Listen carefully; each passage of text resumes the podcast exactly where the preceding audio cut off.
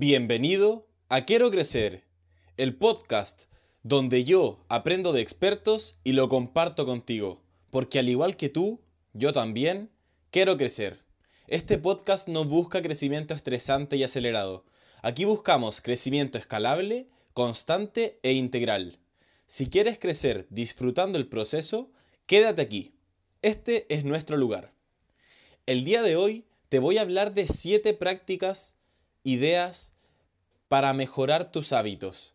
Y es que todos sabemos, y siempre lo hemos escuchado, que los hábitos son una de las cosas más importantes para progresar.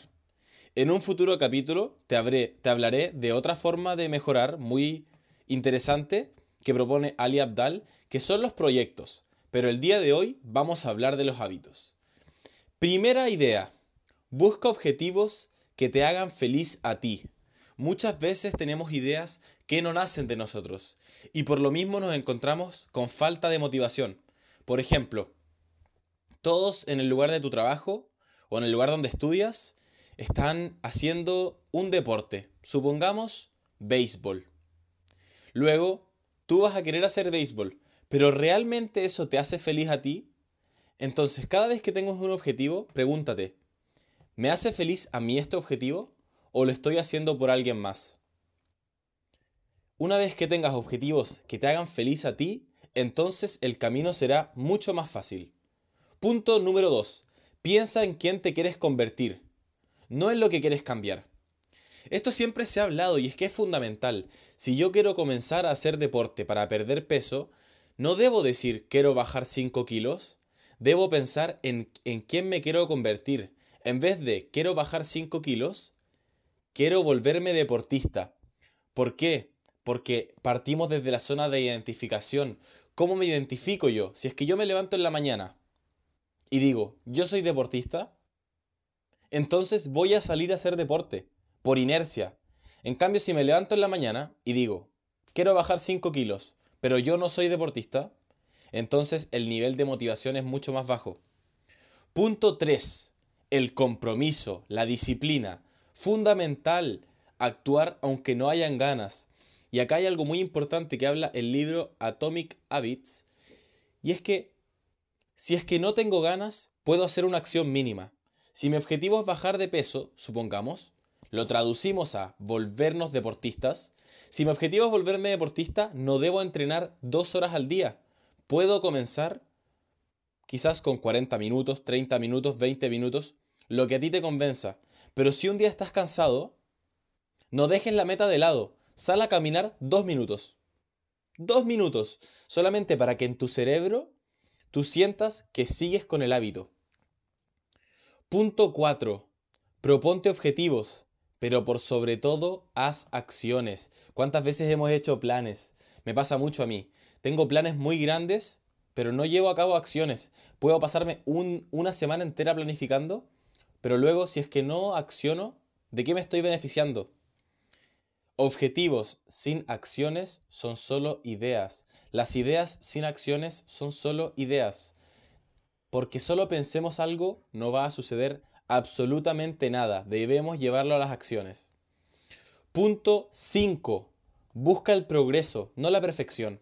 Este, acá les puedo dar un ejemplo muy, muy mío, y es que yo siempre quise tener un podcast, y siempre se los cuento en todos los episodios, que yo siempre quise tener un podcast. Pero buscaba la perfección.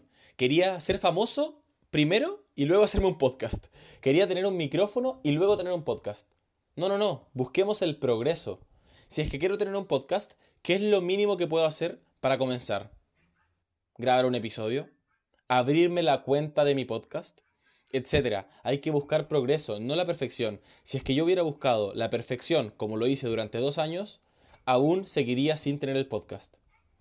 Debes aplicar esta regla para ti. Sexto punto. Busca objetivos que dependan de ti. Esto es fundamental. Lo único que nosotros controlamos es lo que está en nuestras manos. Entonces, si es que yo quiero comenzar con un canal de YouTube, por ejemplo, y me propongo tener mil suscriptores, entonces, ¿de quién depende ese objetivo? Claro, en parte depende de mí, pero ¿puedo buscar objetivos que dependan solamente de mí? Claro que sí. Uno de estos puede ser subir dos videos por semana.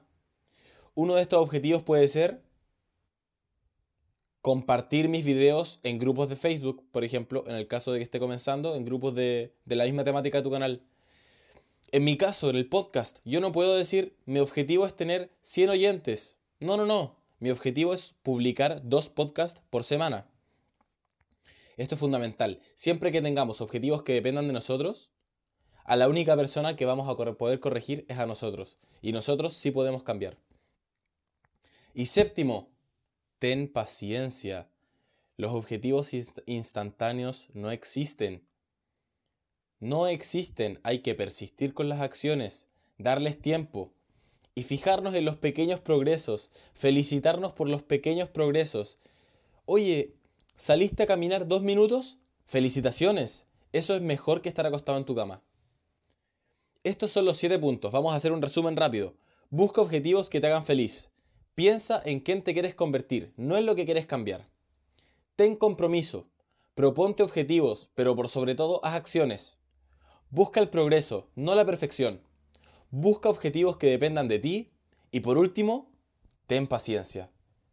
Espero que te haya gustado mucho este capítulo del podcast Quiero Crecer y te invito a que puedas compartirlo con algún amigo o que le comentes una idea a algún amigo tuyo que esté intentando desarrollar tus hábitos y espero por sobre todo que tengas un gran fin de semana y que puedas aplicar estas ideas en tu diario vivir.